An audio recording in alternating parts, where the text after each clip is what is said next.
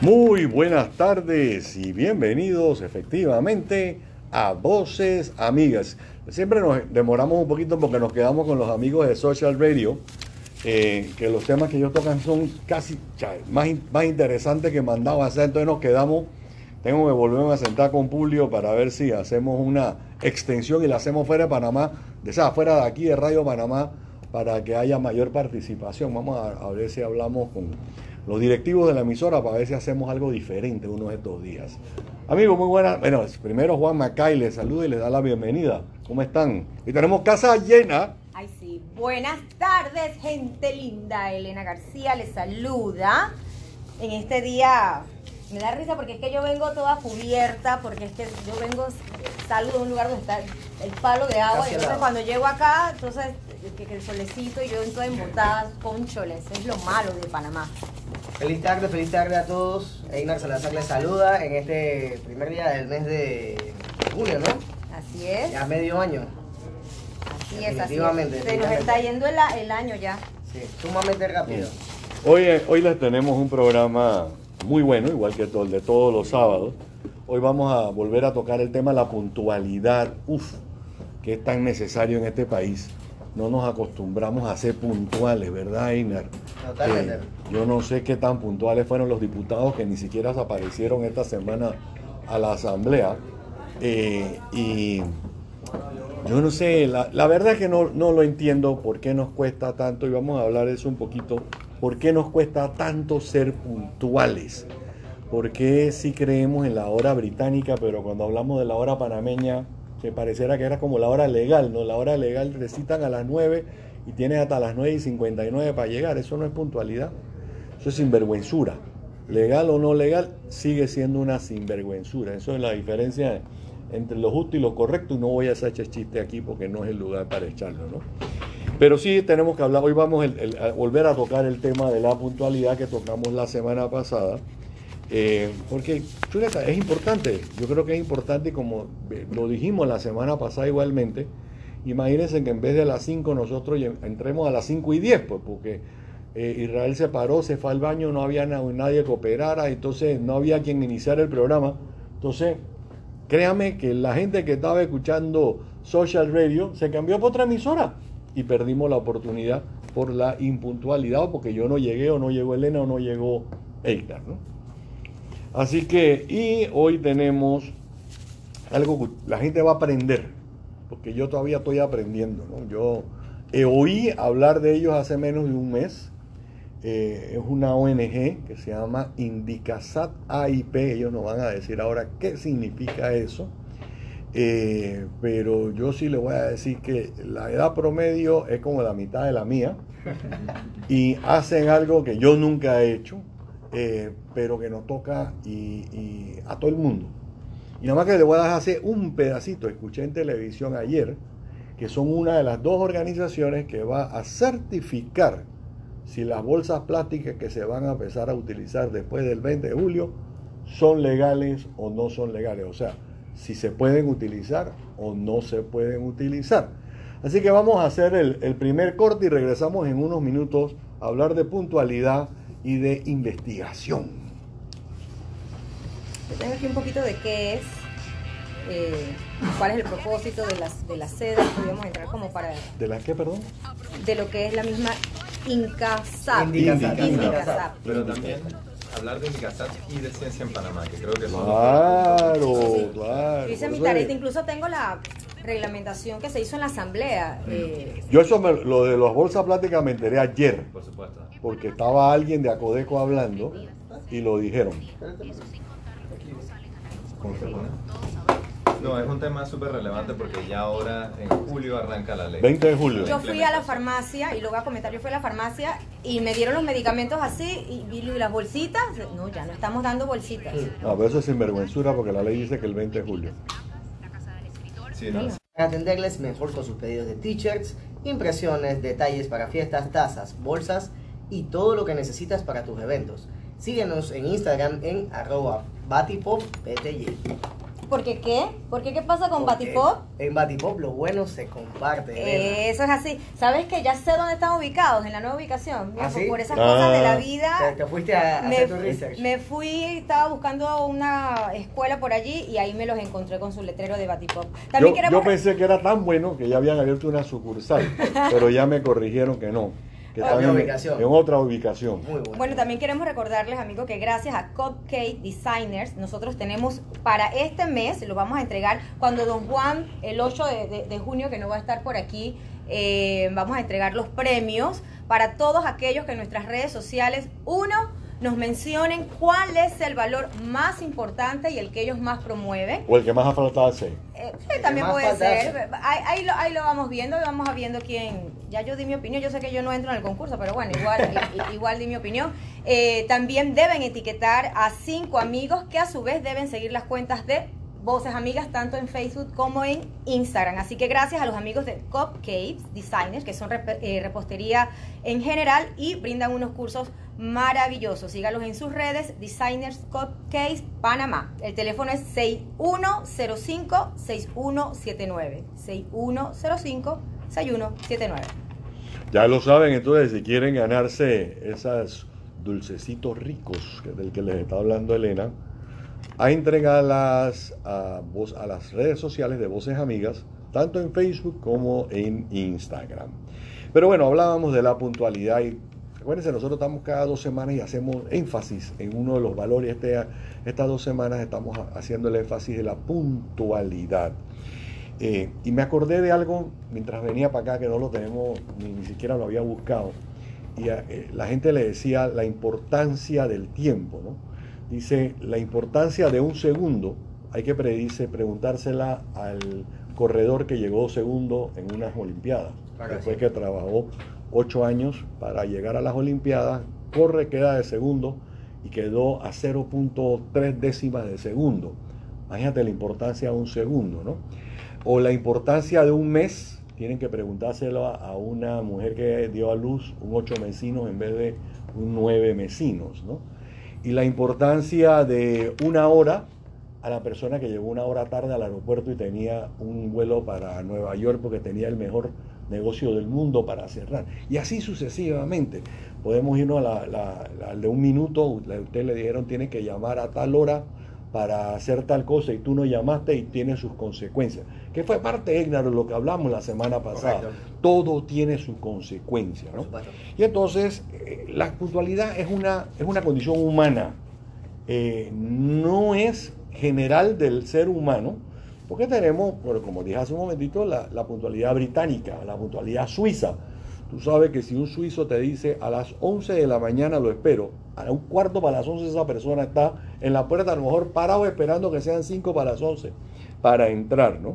Es, en muchas sociedades es, la, una virtud realmente de coordinarse cronológicamente para cumplir una tarea, satisfacer una obligación antes o en un plazo anteriormente hecho o comprometido a otra persona.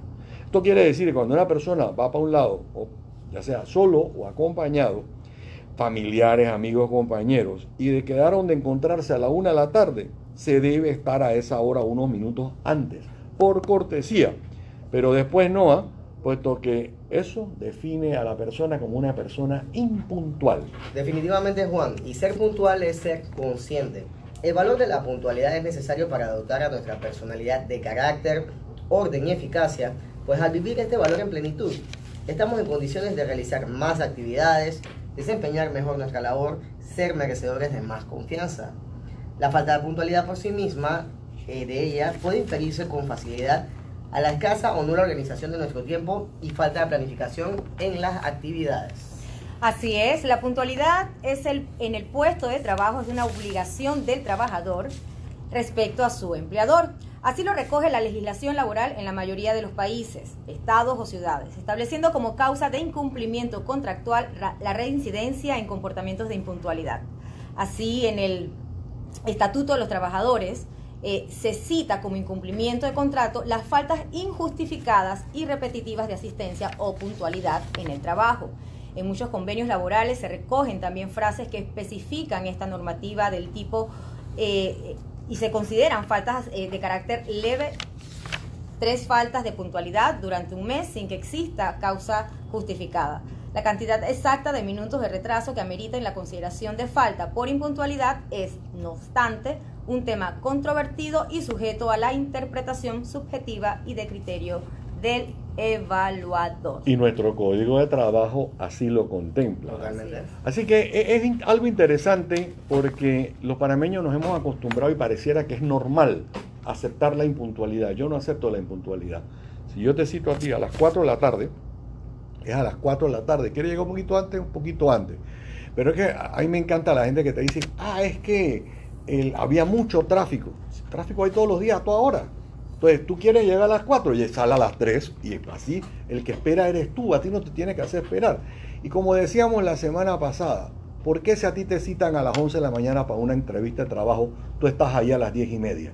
Porque te interesa, porque tienes algo que eh, es imprescindible para ti. Entonces, en ese momento la gente sí es puntual. Entonces ya deja de ser una condición eh, sine qua non a una condición que en la que uno toma la decisión de qué es lo que uno quiere hacer. Y decía el gran poeta y crítico literario francés Nicolas Boileau, procuro ser siempre muy puntual, pues he observado que los defectos de una persona se reflejan muy vivamente en la memoria de quien lo espera. Vámonos a hacer el, el segundo cambio y ya regresamos en unos instantes. Eso es 2020. Bueno, No, más o menos sí. ya no yo- tanto. Efectivamente, amigos, y ahora vamos a entrar a, a la parte del filete, a la parte central del filete. Hace, como yo les decía, hace como tres semanas, un mes, conocí a un grupo de jóvenes.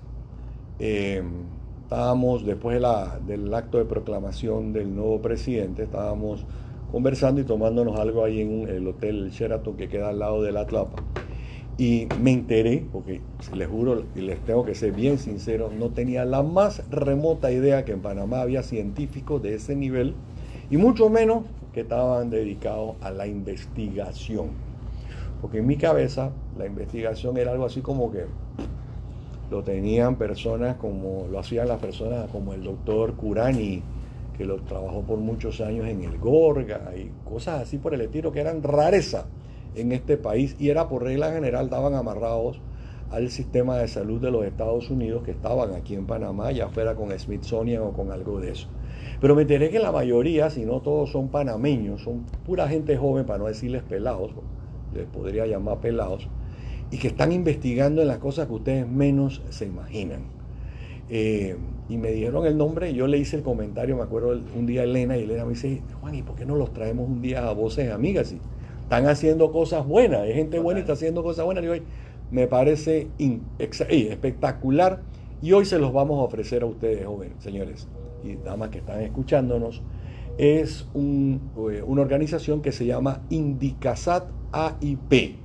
Le damos la bienvenida a Rolando Gittens y a Marvin Castillo, que vienen en representación de todo ese grupo de jóvenes, porque no son dos ni tres que están haciendo investigación, son científicos, son panameños y están haciendo investigaciones científicas aquí en Panamá. Así Primero, es. ¿qué es Indicasat y qué hacen ahí? O sea, No, muchísimas gracias por la invitación, por estar acá para compartir un poquito de estos temas y venirles a hablar un poco de Indicasata IP como uno de los ejemplos de instituciones panameñas que tienen a muchísimos panameños y panameñas trabajando en estos temas de, de investigación científica, pero para hablarles también de Ciencia en Panamá, que es un movimiento que inclusive incorpora eh, no solo científicos, pero también amigos de la ciencia.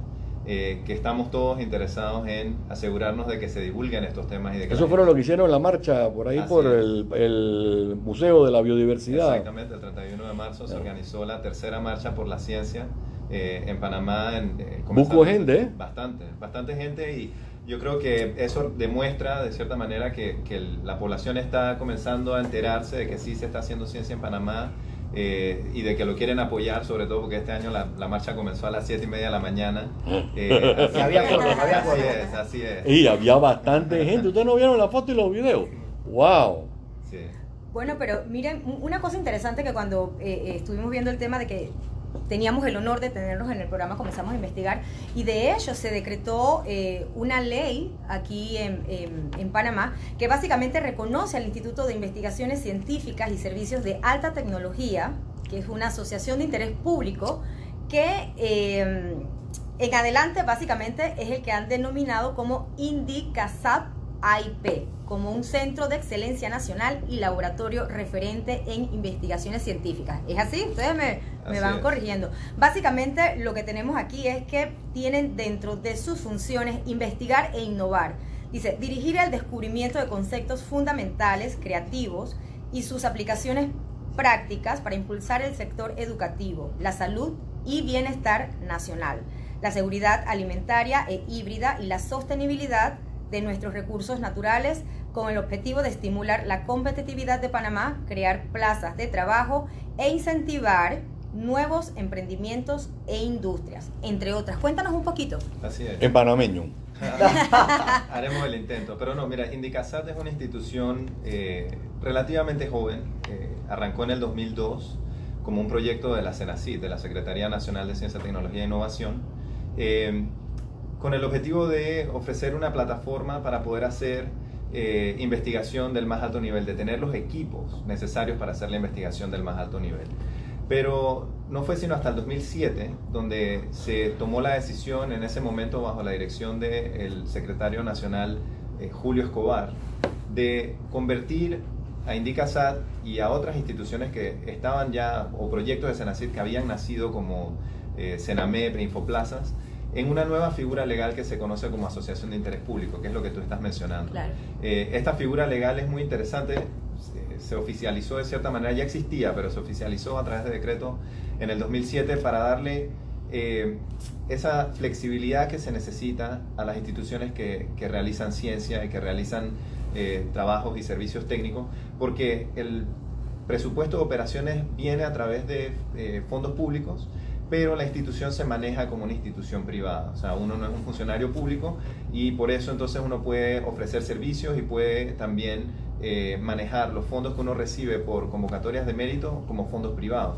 Lo que es súper importante porque al final cuando uno está haciendo investigación uno tiene que poder actuar de manera sumamente ágil eh, y a veces gestionando los fondos públicos te puede tomar tres meses, seis meses comprar unas plumas o conseguir algunos reactivos. Entonces, eh, claro, hay instituciones públicas que hacen investigación científica aquí en Panamá, está el Instituto Gorgas ahora mismo, está el IDIA, que hacen un excelente trabajo con todo y con las eh, complicaciones de manejar los fondos públicos, pero yo creo que eh, Indicasat, AIP y algunas de las otras AIP que están surgiendo ahorita están demostrando que esta figura legal, que es un invento panameño, está siendo efectiva y está permitiendo eh, hacer investigación de muy alto nivel. Y me, parece que un punto que tú mencionaste, Juan, de que eh, quizás y no mucha gente conoce que tenemos estas instituciones aquí en Panamá. Eh, a veces yo diría que hasta tenemos mejor reputación internacional que nacional en el sentido de que más gente nos conoce afuera que adentro, pero eso tiene que cambiar porque yo creo que lo que se está haciendo es, importante para el país y, todos tienen que conocer lo que se está haciendo en estos temas. Y ojo, en este país se han hecho descubrimientos o se han inventado cosas que muy poca gente sabe que se han hecho aquí eh, a través de Smithsonian, es más, desde la época del canal, eh, ¿cuál fue? La fiebre amarilla o la malaria, una de las dos encontraron la, la, cura aquí, que fue una de las cosas que ayudó a que se hiciera el canal de Panamá. Eso se hizo a través de investigación científica. Aquí nos acordaremos hace muchos, muchos, muchos, muchos años, yo estaba pelado, así que hace poco, eh, cuando los astronautas los iban a mandar para el espacio, los traían a la selva panameña para hacer estudios de sus capacidades, porque en el caso de que cayeran en una selva, ellos tenían que saber cómo sobrevivir. Eh, y así sucesivamente. Smithsonian es uno de los mejores ejemplos de lo que es investigación. Ese caso hay panameños, pero no es una institución panameña. Ese es lo más bonito de esto. Ahora, yo quiero eh, meter a la gente en la conversación. ¿En qué áreas están haciendo investigaciones estos jóvenes panameños? Bueno, te puedo comentar algunos. En el caso en particular de Indicasat, eh, las áreas de enfoque del instituto principalmente son biodiversidad, biotecnología y biomedicina. Eh, eso cubre muchísimas áreas de la ciencia. Eh, claro, por supuesto enfocándonos en quizás uno de los recursos más importantes del país, que es la biodiversidad, que ahora mismo nosotros no hemos ni siquiera comenzado a aruñar la superficie de, de toda la riqueza en biodiversidad que tiene el país y que es considerado uno de los países con mayor biodiversidad de todo el mundo. Nada más para darte un ejemplo, tenemos un investigador, el, el doctor Luis Mejía, que se especializa en hongos. Eh, él está estudiando ahora mismo las plantas del café y del cacao para tratar de entender las enfermedades que están afectando a estas plantas, que son cultivos importantes para nuestro país. Eh, y a través de sus estudios, tratar de desarrollar biocontroles, que son cómo podemos proteger a estas plantas de estas enfermedades utilizando sus propias bacterias y sus propios hongos, porque claro, hay plantas que sufren la enfermedad y hay otras plantas que no la sufren. Entonces, ¿qué es lo que tienen esas plantas que no sufren la enfermedad? Pues tienen un microbioma, tienen una cantidad de organismos como bacterias y hongos que las están protegiendo de esa enfermedad. Entonces, él, en la planta del café nada más, en este estudio que él ha estado realizando por los últimos años, ha encontrado más de 8.000 especies de hongos. Y para que tengas una idea, oficialmente reportados y, e identificados en el país, nada más hay aproximadamente 3.800 hongos reportados. Entonces, nada más en una planta hay más hongos que lo que conocemos que existe en el país. Y él, pues me tiró algunos números ahí, dice que en teoría se piensa que por cada especie de planta debe haber una diferencia de como 6 a 8 eh, organismos diferentes por planta y estamos hablando de que hay por lo menos 10.000 diferentes especies de plantas, o sea, la cantidad de hongos nada más que existen en, en el país debe ser impresionante. Y ese es solamente uno de los estudios. Cuando estamos hablando de hongos no son esos que se comen, ¿no? Bueno, entran esos ahí también. todo el espectro, todo el espectro. Pero estos son hongos que viven dentro de la planta, dentro de las hojas de la planta o en la superficie del tallo de la raíz, en el suelo, o sea, es, impresionante. Los microorganismos, lo que nosotros estamos comenzando a conocer ahora, hoy en día, sobre los microorganismos y el rol que tienen alrededor del mundo, o sea, para nuestra propia salud y para la salud de las plantas, de los animales, es impresionante. Y probablemente habrán escuchado un poco sobre eso, ¿no? Que nosotros conocemos un poco sobre la flora bacteriana que tenemos en los intestinos, eh, pero en realidad nuestro cuerpo tiene más células de microorganismos que de las mismas células humanas, eh, porque tenemos muchas bacterias y hongos en nuestra piel y en otras partes de nuestro cuerpo que están cumpliendo un rol sumamente importante. Ya saben, y no les sirve de nada bañarse varias veces. bueno, comprendemos que el proceso de la investigación no tiene fin, eh, es, algo constante y siempre de mejora continua. Pero ¿qué podríamos mencionar, por ejemplo, en temas de salud? Eh, que hemos estado investigando. Yo encontré notas, por ejemplo, del año pasado que se hablaban de algunas investigaciones de, células madres con, en temas de autismo. Eh, comentábamos incluso de, de temas relacionados con el Alzheimer. Sería interesante nosotros siempre pues comentamos eh, en, temas de salud y hacemos algunas observaciones con algunos especialistas y en este sentido sería muy importante también que la población conozca sobre estos temas que se está haciendo en Panamá. Claro. Mira que justo hoy eh, estábamos en el chat de Ciencia en Panamá conversando un poco sobre el tema este del, del, autismo y las células madres para el autismo. Ahora mismo aquí en Panamá no se están realizando estudios clínicos de este tipo. Pero, pero sí se están haciendo eh, investigaciones muy importantes en el tema de salud eh, en distintas instituciones, tanto en la capital como en el interior también. Y yo creo que esa es la ventaja principal de tener un grupo como Ciencia en Panamá, porque te enteras un poco de todo lo que está pasando alrededor de todo el país. Y en el caso de salud, por ejemplo, tenemos a los colegas en, en las provincias centrales del eh, el doctor Iván Landírez y la doctora Virginia Zamudio, que ellos realizaron un estudio para entender los números, eh, por ejemplo, de, cuánta era la mortalidad infantil eh, debido a la falta de uso de sillas para niños en los carros. Y con su estudio se dieron cuenta que en Panamá la mortalidad infantil era sumamente alta comparado a otros países que sí habían pasado legislación eh, con respecto a estos temas. Bueno, y a pesar de que la tenemos, la legislación, bueno, no hay legislación, ahora se está trabajando en la legislación gracias al estudio que ellos desarrollaron para demostrar que esto era un problema de salud pública para Panamá. Eh, y se está comenzando, porque por ejemplo ahora mismo no había una obligación para los padres de familia o los carros en general de tener una silla. para niños chicos eh, que protegiera a estos niños. Entonces yo creo que ese es un ejemplo de, de la fuerza, del poder que tiene hacer estudios científicos para poder demostrar primero entender el problema que tenemos y luego mostrar cómo se podría solucionar. Eh, ese es uno de los casos, pero en Indicasat, por ejemplo, tenemos eh, estudios de todo tipo. Tenemos los estudios de la doctora Gabriel Britton, por ejemplo, que está estudiando la enfermedad del Alzheimer y uno de los principales puntos en los que ella se está enfocando es tratar de establecer la línea base. ¿Cuál es la incidencia de esta enfermedad en nuestro país? Yo creo que nosotros todos estamos escuchando mucho de estas enfermedades, bueno, eh, por, porque tendremos familiares que habrán sufrido de esto, por las películas, por las noticias, pero realmente eh, entender la complejidad de esta enfermedad y cómo está afectando a nuestra población para luego entonces también desarrollar mejores herramientas de diagnóstico temprano, que es otro de los, de los aspectos en los que se está enfocando la investigación de la doctora Britton, y tener esos desarrollos de manera local son sumamente importantes porque muchas veces nuestro país está muy acostumbrado a importar tecnologías, pero muchas de estas tecnologías de salud, eh, con estos nuevos movimientos de la medicina personalizada, y la medicina de precisión, no se van a poder importar, porque son muy específicos a las eh, condiciones de acá de la población a la que se lo vas a aplicar. Entonces tenemos que tener al personal y al recurso humano altamente capacitado para poder desarrollar esos diagnósticos o esos tratamientos y tener eh, ese conocimiento desarrollado de manera local. Entonces yo creo que eso, eso es un, punto sumamente valioso de, estudios de esta naturaleza que se están realizando en el país. No, y eso nos interesa a todos, principalmente a los que tenemos eh, familia eh, involucrada en el tema de Alzheimer. Yo le comentaba a Rolando antes de empezar que en mi familia, mi mamá y todos sus hermanos han estado afectados por, por Alzheimer en un momento determinado.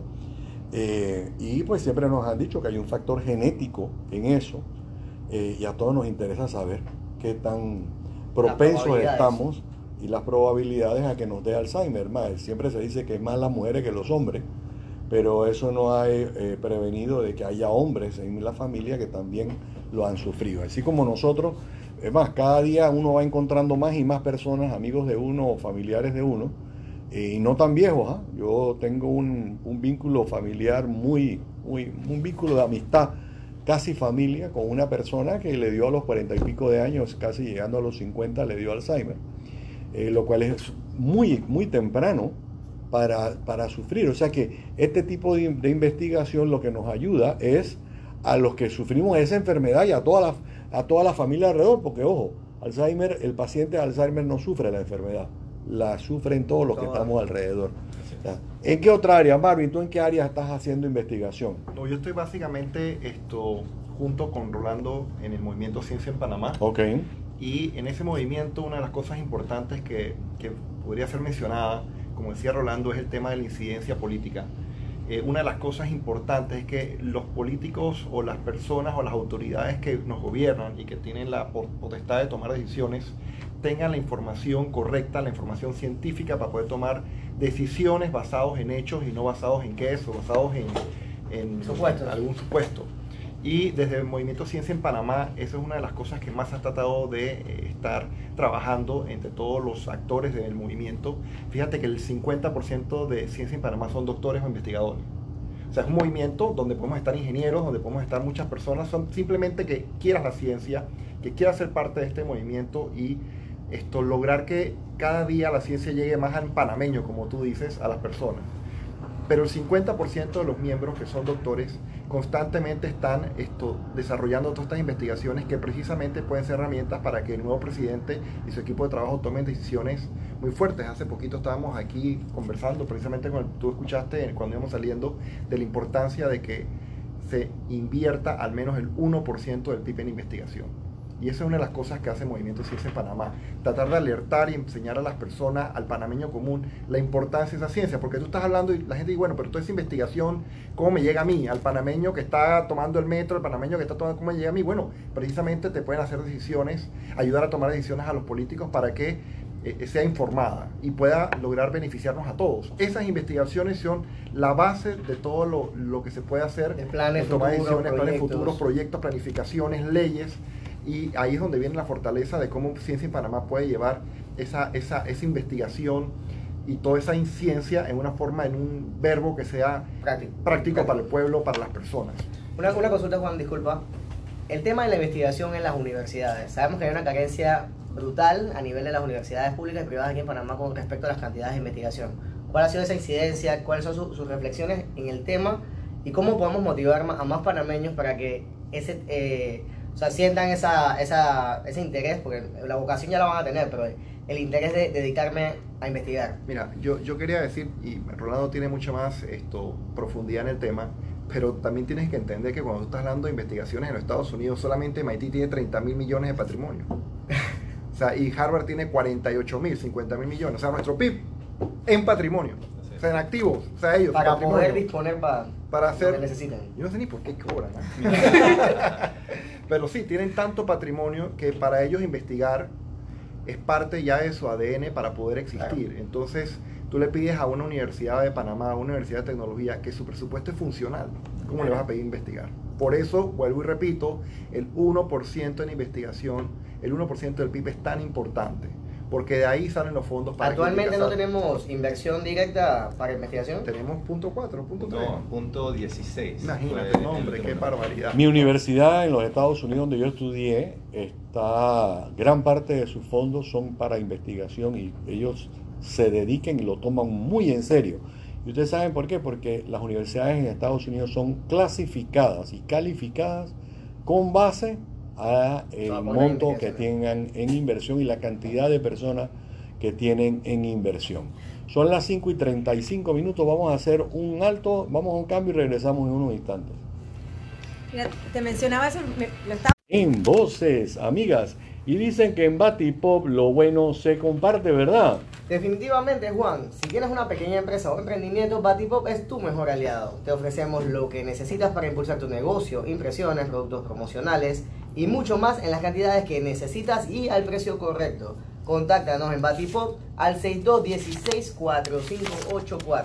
Eh, yo quería aprovechar la oportunidad porque, bueno, siempre nos gusta dar información veraz y aclarar que, en efecto, lo que sí eh, concluyo con ustedes es que la importancia de eh, tener los hallazgos para, para poder crear esas, esas incidencias. Y es que, en efecto, en Panamá se aprobó en el año 2017 el debate, del, el, perdón, el debate del proyecto 491 que regula el uso de las sillas de retención infantil en los vehículos. Estuvo propuesto por la diputada Ana Matilde Gómez con el apoyo de la Fundación Educación Vial, justamente por lo que mencionabas, eh, el alto índice eh, de infantes que han muerto pues sin, sin esta protección. Lo triste es que lo tenemos como ley, pero realmente no vemos que esto se cumple como muchas otras, ¿no?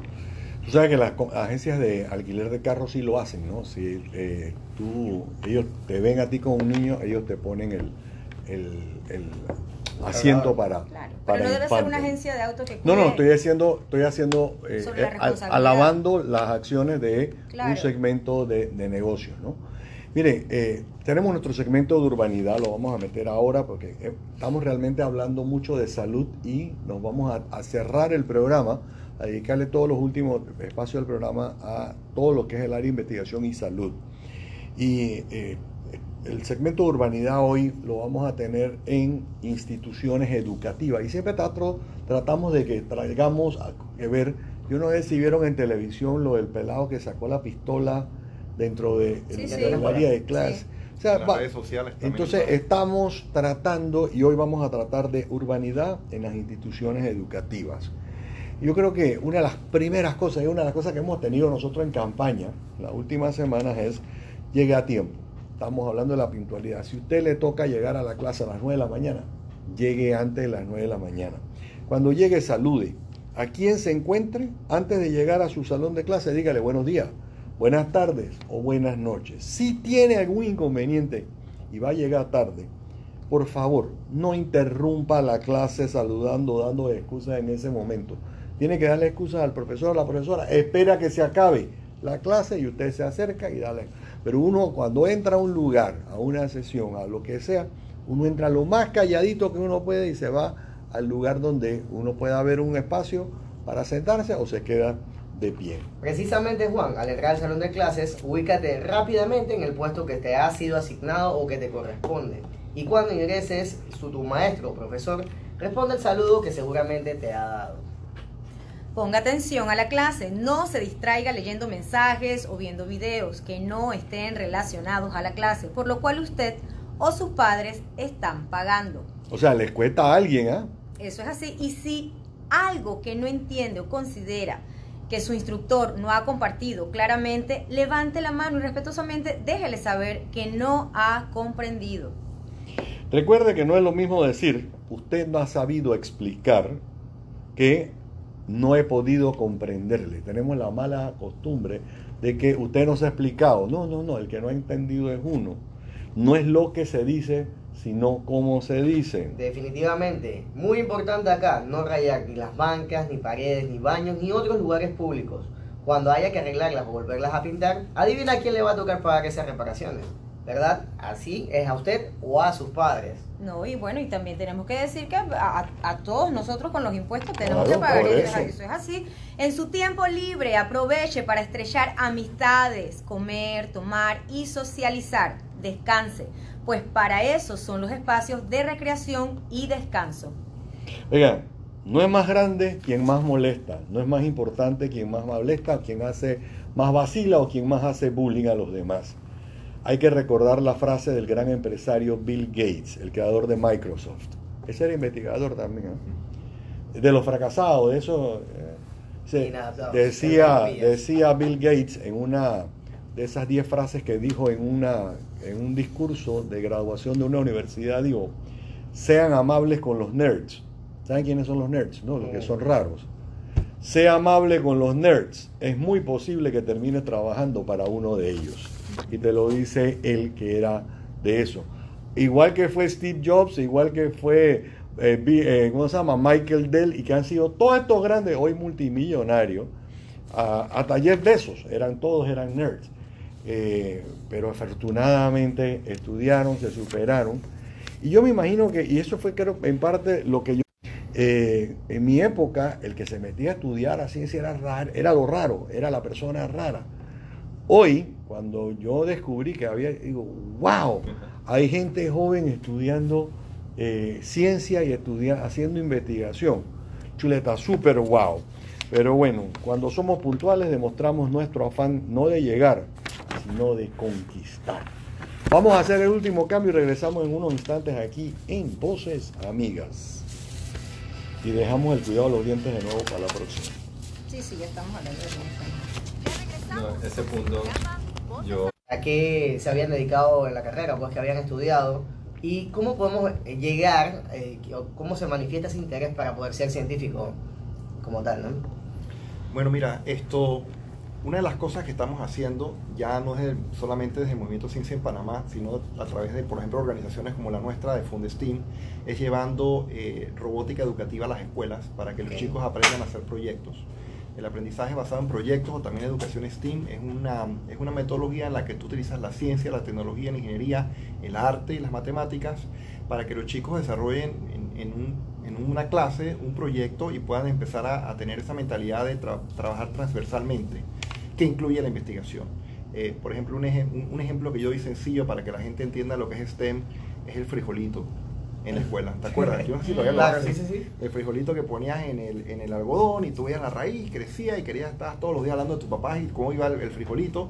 Bueno, eso es educación, ap- aprendizaje basado en proyectos y es básicamente cuando tú puedes vivir la experiencia de, esa, de ese aprendizaje. Y lo venimos es. desarrollando, ya tenemos 50 escuelas al día de hoy. Eso, eso justamente iba a preguntarte, ¿cómo, cómo lo están llevando a las escuelas? Porque si hay algo que eh, nosotros tenemos claro en Panamá, es que el educador es el eje fundamental para que se convierta en un agente multiplicador. Mira. A veces nos concentramos en que el estudiante aprenda, que es, es- es lo ideal, sin embargo, para nosotros siempre hemos, hemos co- coincidido de que necesitamos involucrar al docente para que pueda desarrollar habilidades y competencias en esa metodología para que sea atractiva para los jóvenes. Bueno, precisamente, fíjate que cuando nosotros empezamos todo esto, y es otra historia para otro programa, el tema de cómo llegamos a, a- a involucrarnos en esto, eh, empezamos pensando fue en los niños, ¿ok? Que los niños tenían que aprender. Y en el proceso nos dimos cuenta que el niño no iba a aprender si no tenía buenos profesores. Y entonces nuestro enfoque hoy en día en los laboratorios que estamos entregando a las escuelas es más que nada en la capacitación. Y el laboratorio es simplemente la herramienta metodológica para que el profesor pueda dar la clase y pueda aprender. Ya tenemos 800 educadores capacitados en los últimos tres años en educación STEM y robótica educativa. Y de ellos han salido 83 líderes o agentes de cambio que incluso han seguido educación continua con nosotros para diplomado. Y en este momento estamos ya esto, en- en busca de empezar el, el primer posgrado de educación, tecnología informática con énfasis en robótica STEM con la para poder llevar esa, esa herramienta. Sin embargo, todo esto que hemos hecho con los 800 profesores es gratuito para ellos, no les cuesta. Lo hacemos a través de aportes de la empresa privada, de multilaterales, eh, gobiernos locales y vamos poco a poco llevándolo. ¿no? Estaba, como les comenté, ya estamos en la escuela número 50. Es, es impre- impresionante que hace, para no hacerte la historia larga, pero todo esto con- empezó con una derrota porque a mi hijo le gustaba la robótica. Fuimos a Rusia y le nos dieron una palera tremenda y yo no sabía nada de ciencia ni científico ni nada de esto. Era simplemente un empresario de ingeniería y precisamente esa debilidad, no, no saber, no, no entender todo este proceso me hizo involucrarme ya a vida completa, ¿no? Estos son colegios eh, Públicos. públicos. Nosotros estamos hablando de escuelas públicas. La última, la 50, fue en Peñas Blancas, en Colón. Por allá arriba metido. Me tengo que sentar contigo a conversar. Mira, hay que resaltar lo importantísimo que son programas como estos, porque al Totalmente. final pensamos que porque es robótica, pero a mí no me gustan los robots, yo no quiero ser eh, ingeniero de robot o nerd, ser nerd. pero no tiene nada que ver con eso, honestamente. Tiene que ver con cómo podemos aprender herramientas para pensar de manera analítica y sobre todo mantener viva esa llama de la curiosidad, porque hay, hay un libro y hay estudios que se han hecho eh, que dicen que el- el- los niños son científicos, ¿ok? Desde que nacen. La manera en la que tiran las llaves al piso y tú se las regresas y la vuelves a tirar, él está analizando y está eh, entendiendo qué es la gravedad ahí, ¿ok? Y todo este proceso de curiosidad que tienen los niños hay que incentivarlo. Claro, a veces creemos también, justo por no entenderlo, a veces como, como padres incluso, es el hecho de que eh, queremos que nuestros hijos sean excelentes ah, en la lectura, que sean excelentes en la matemática, que obviamente en, en algo impacta. Sin embargo, eh, yo conocí un, niño que eh, él está eh, bajo protección eh, es decir, fuera del cuidado eh, de sus padres en, en- un, hogar de acogida. Y este joven de 14 años no tiene obviamente eh, ese aprovechamiento que pudiesen tener cualquiera de los, de los, de los niños o adolescentes en, en sus colegios, pero al final nos dimos cuenta que cuando tú le das un equipo, lo desarma y al- a los 10 minutos lo volvió a armar. Entonces todo el mundo se queda asombrado un poco y porque, porque no le gusta leer, no le, o sea, no le gusta hacer un montón de, de- de cosas que normalmente uno hace en los colegios, pero tú le das una licuadora, te la desarma, le das eh, y te la vuelve a armar, le das un radio. Entonces allí nos dimos cuenta de su habilidad eh, y aquellos que eh, lo calificaban como eh, probablemente un eh, adolescente con una condición o una necesidad especial, se dieron cuenta que es un chico brillante y justamente se le están viendo pues todas la- las posibilidades para poder eh, impulsar ese, ese conocimiento en él. Por lo que me alegro muchísimo eso que están haciendo y llevándolo a los colegios, pero sobre todo involucrar eh, a los, a los docentes es sumamente Mira, importante. yo, yo resalto siempre que una de las profesoras que hemos capacitado, la profesora Chazay del Instituto Nacional, es de biología, porque lo que estaba diciendo Rolando precisamente, nosotros hicimos la entrega del laboratorio en, en el Instituto Nacional en marzo del 2018. Ella tomó el liderazgo del proyecto, profesora de biología, y esos chicos ganaron la Olimpiada Nacional y después fuimos a Shanghai y ganaron el tercer lugar a nivel mundial Del Instituto Nacional. del Instituto Nacional. Wow. Con más de, allá habían casi 20 mil estudiantes en eso, era enorme, eso era, eh, era, o sea, imagínate ver Atlapa como, no es que no te puedes imaginar eso. Eh, esas Ya. dimensiones. Esa Tú sabes que tú me hablas de eso y, y para mí sería interesantísimo y de verdad lo, lo- lo vamos a hacer, es como sentarnos y revisar un poco incidencias, porque también tenemos esa otra parte de colegios a los cuales se les aplica, por ejemplo, en, en, en 12, eh, pruebas eh, de ciencias y sacamos puntajes bajísimos. Bueno, fíjate. y son de justo bueno, eh, eh, colegios oficiales. Y, y retomando el tema de la investigación, precisamente, porque es que están bien todas las iniciativas como las que estamos desarrollando, pero si no hay el componente científico de medición, realmente no puedes entonces tener una sostenibilidad.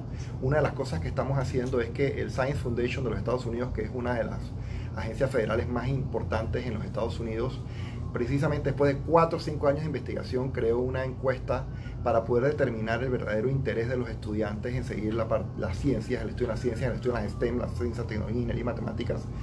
Y, sal- y surgió en los resultados que en Estados Unidos menos del 30% les interesaba seguir las STEM. Entonces nosotros estamos implementando la, la- la encuesta en, Panamá por medio de un programa que estamos haciendo con el Pan American Development Fund de la OEA y la Boeing, igual que en otros países de Latinoamérica.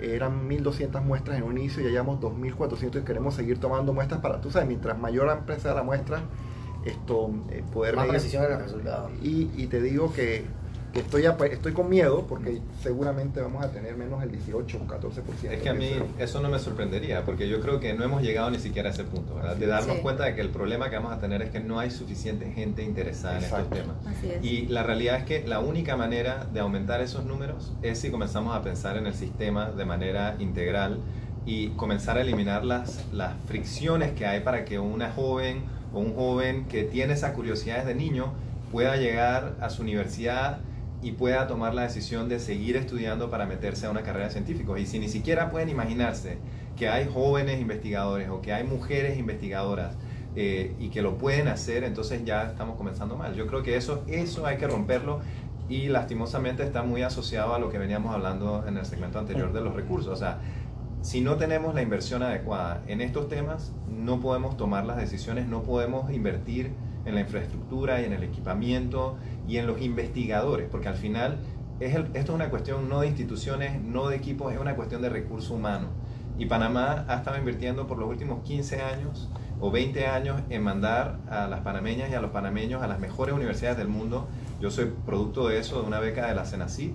Y ahora es cuestión de, como te compraste el carro, pero no le compraste las llantas. O sea, eh, tenemos que invertir en esa infraestructura para que todas esas panameñas y panameños que estamos regresando podamos entrar corriendo y comenzar a interesar a todos esos jóvenes. Porque yo, cada oportunidad que tengo de ir a una escuela, a un colegio, a una universidad, a dar una charla, la, la doy.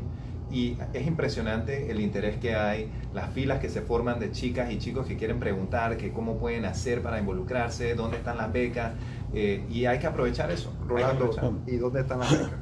¿Y dónde- Mira, yo, yo, yo, que, yo creo que parte de ese interés se genera en la población general eh, cuando la gente puede tocar y puede relacionarse directamente a algo. ¿verdad? De que alguien me diga que yo estoy investigando sobre células madres y eso va a ser el, para el mundo de los autistas, está bien, pero yo no me, No me relaciono, no me relaciono con eso. ¿no? Y es triste. Eh, yo les hago una pregunta. Una de las grandes quejas que hay en este país de la gente que maneja logística, de la gente que maneja venta de medicina, es la investigación en medicinas Mm. dependemos de lo que viene de afuera. Y encima cuando hay que hacer un registro sanitario en Panamá, somos los mejores que los científicos de la bolita del mundo, amén. Y nos demoramos, yo no sé si por incapacidad o por demasiada capacidad, demoramos, mm, iba a decir años, pero porque he oído casos de dos y tres años, que para aprobar una medicina demoran dos y tres años en aprobarla. Las investigaciones que ustedes hacen no pueden ayudar al Ministerio de Salud a facilitar esos registros y de manera que cuando alguien diga yo quiero importar un contenedor de medicinas se le haga la vida más fácil en vez de complicársela. Y eso sí le toca a Raimundo y a todo el mundo en este país. Claro, es, un problema complejo y yo estoy seguro que hay expertos, tanto del Ministerio de Salud como la Caja del Seguro Social, médicos, empresarios que están conversando sobre esto y tratando de definir rutas a tomar para resolver el problema. Pero es un problema complejo. Yo pienso que lo que podría agregar a lo que ya se ha estado discutiendo en muchos ámbitos sobre cómo se puede resolver este problema es algo que quizás no he escuchado mencionar mucho, pero que creo que sabiendo que tenemos investigadores, sabiendo que tenemos instituciones de ciencia en el país que están haciendo ciencia de primer nivel, es que nos pongamos el reto, que pongamos la misión de que Panamá comience a producir alguno de sus propios medicamentos. Porque podemos hacerlo. Y mira, hay, hay, un, hay una noticia que yo creo Perdón, que- el diputado Arango lo dijo en varias ocasiones en la asamblea. Nadie le paró bola porque éramos locos, de nuevo. Pero para nada, mira, es- esta noticia, así como tú dices que poca gente conoce que se está haciendo ciencia en el país. eh, recientemente, eh, Indicasat es parte, bueno, Panamá está representado por Indicasat ante el ICGEB, que es el Instituto, el Centro Internacional de Ingeniería Genética y Biotecnología. Ese es como uno de los brazos aplicados de las Naciones Unidas para nivelar el campo de juego para los países en vía de desarrollo, para que se puedan montar en, estos temas de biotecnología y producción de medicamentos. Hacen todo el tema de transferencia tecnológica para que los países puedan desarrollar sus propias me- medicinas y, y montarse en este trencito de la biotecnología. Ellos están basados en Italia, en Trieste, y decidieron hace unos años atrás establecer su primer centro regional de investigación.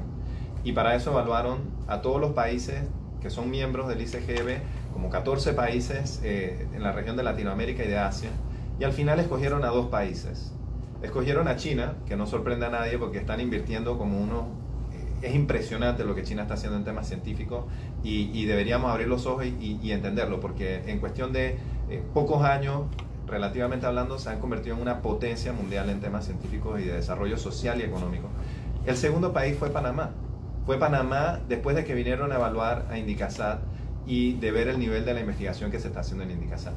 Y el objetivo, el principal objetivo con esta interacción con el ICGB es establecer que ese centro regional de investigación en Panamá se convierta en un centro de producción de biosimilares, que son medicamentos que, por ejemplo, para crear insulina para, contra la diabetes o otros medicamentos que no son moléculas pequeñas, son proteínas, moléculas un poco más grandes, pero que las podríamos generar desde Panamá para la región, para entrenar a los otros países en la región. Y lo que un proyecto como eso necesita es la inversión nada más. O sea, tendríamos todo el apoyo técnico eh, del ICGB y los expertos que van a estar haciendo la transferencia tecnológica. Tendríamos ya toda la, la inversión en recursos humanos que se ha hecho en los investigadores que están en el instituto y otros investigadores que están en el país.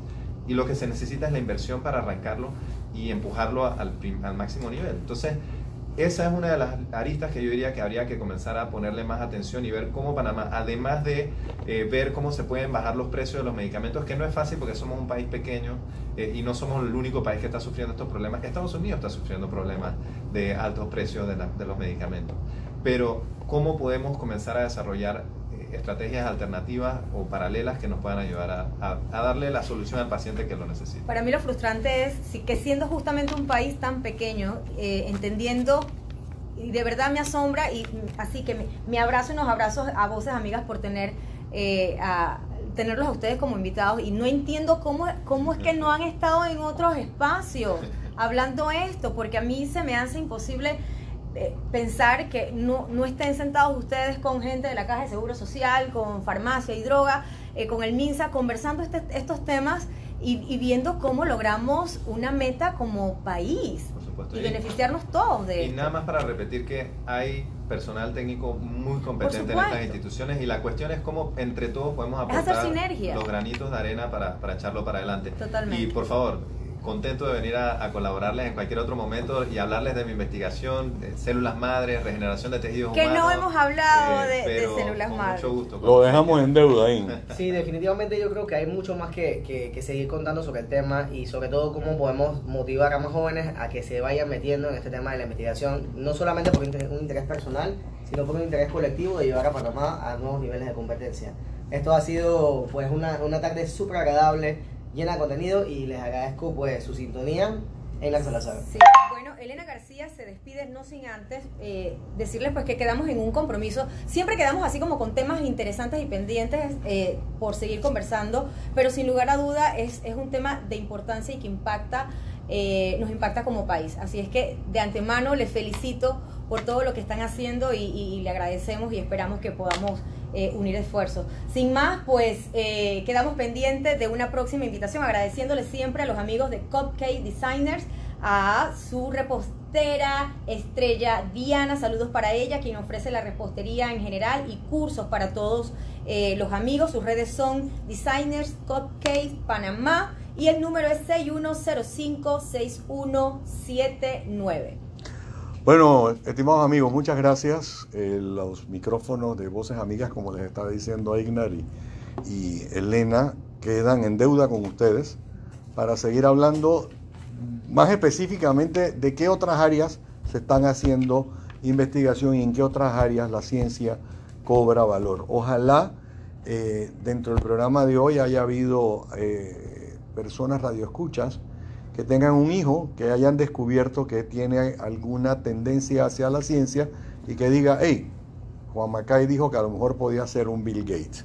Señores, en la gente que nos está escuchando hay muchos Bill Gates, hay muchos Marvin, hay muchos Rolando, y hay muchos Luis, y hay muchos Gabriel, y hay muchos de esos científicos panameños que valen la pena. Amigos, muchas gracias a todos ustedes. Nos escuchamos el próximo sábado aquí en Voces Amigas.